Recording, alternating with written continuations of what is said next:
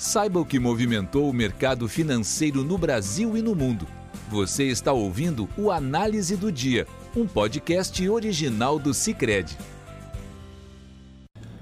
Olá pessoal, aqui quem fala é o Rodrigo Neves, economista do Cicred, e hoje, no dia 14 de janeiro de 2021, a gente vai falar a respeito dos principais movimentos de mercado e indicadores econômicos divulgados nessa quinta-feira. No dia de hoje, os índices acionários globais eles reagem positivamente com expectativa de um novo pacote fiscal no, proposto nos Estados Unidos, proposto pelo presidente eleito Joe Biden.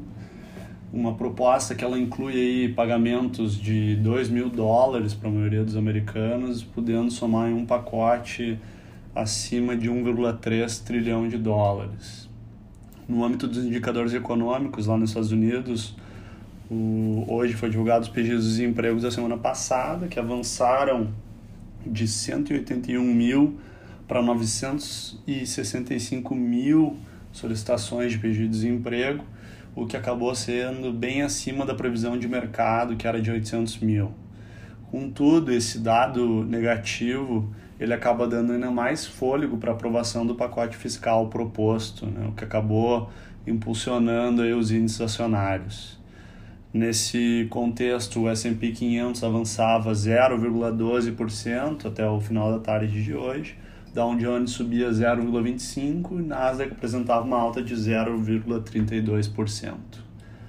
Na Europa, hoje foi divulgado o PIB da Alemanha, que recuou 5% em 2020 em relação a 2019, sendo a maior queda desde 2009, que foi de 5,7%. Uh, destacamos negativamente o setor combinado de comércio, transporte e hospitalidade, que apresentaram um recuo severo aí de 6,3%, o que pode ser relacionado à pandemia da Covid-19 de maneira geral, esse resultado veio bastante próximo das expectativas de mercado, que acabou mantendo as bolsas europeias focadas no cenário positivo nos Estados Unidos, tendo apresentado majoritariamente alta nas bolsas. Além disso, também conforme a ata da, da reunião do Banco Central Europeu, que foi realizada em dezembro, a ata foi divulgada hoje, o banqueiro central sinalizou uma postura mais acomodatícia, devendo manter o nível de juros atual e justificando que uma nova redução deve trazer um efeito marginal muito limitado sobre a economia. Né?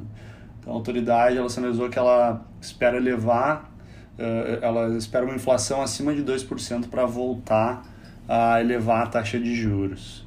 Com esse cenário, o índice pan-europeu, Stock 600, ele fechou numa alta de 0,72%, DAX da Alemanha avançou 0,35%, a Bolsa da França teve uma elevação de 0,33% e, e o FTSE na Inglaterra apresentou uma alta de 0,84%. Na Itália, por, por outro lado, a bolsa acabou recuando 0,47% em 0,47% em função de uma crise política. O partido da coalizão governista anunciou a renúncia de todos os seus ministros, todos os seus ministros, o que deve acabar forçando o primeiro-ministro Giuseppe Conte a buscar uma forma de acordo uh, com a oposição ou convocar uh, eleições antecipadas. Né? Esse impasse ele ocorre em função da insatisfação do partido que compõe a base em relação à forma de alocação dos recursos do Fundo de Recuperação que é um fundo de recursos disponibilizado pela União Europeia para o combate à crise desencadeada pela pandemia. No Brasil, o Ibovespa apresenta hoje um dia de alta, né, acima de 123.600 pontos, apresentando uma alta de 1,43% até o final da tarde de hoje.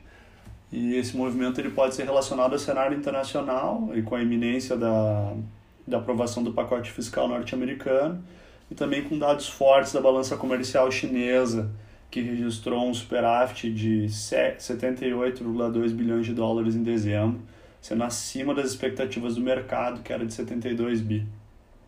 Um crescimento impulsionado aí desse superávit, impulsionado pelo avanço das exportações maior do que o de crescimento de importações.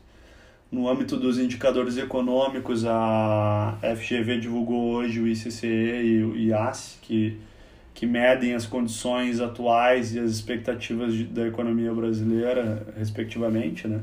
O ICCE, que mede as condições atuais, ele apresentou uma alta de 0,3 em dezembro em relação a novembro, para 108,8 pontos.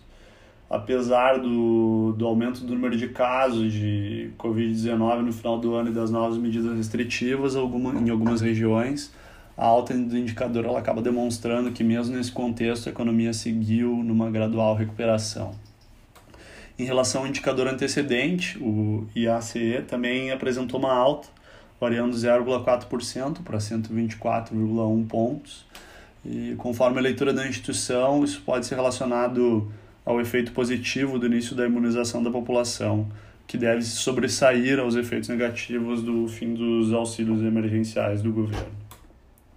Nesse contexto, a, a taxa de câmbio até o final da tarde ela recuava 1,8% para R$ 5,20 por dólar, o que pode ser relacionado ao cenário internacional com maior apetite ao risco diante dos acontecimentos que discutimos aqui e também pela mudança nas expectativas dos agentes aqui no doméstico em relação aos, ao cenário de juros, né, que pode acabar se elevando antes do que vinha sendo esperado. E no âmbito dos juros, os contratos de, de, de DI recuavam em todos os vértices até o final da tarde de hoje, com o DI 2023 recuava 8 pontos, enquanto o vencimento de 2027 apresentava uma queda de 9, 9 pontos, aí, colaborando para uma redução da inclinação da curva no dia de hoje. Com isso, a gente encerra o nosso podcast de hoje. Obrigado por estarem nos ouvindo e até a próxima. Você ouviu o Análise do Dia, um podcast original do Cicred. Até a próxima!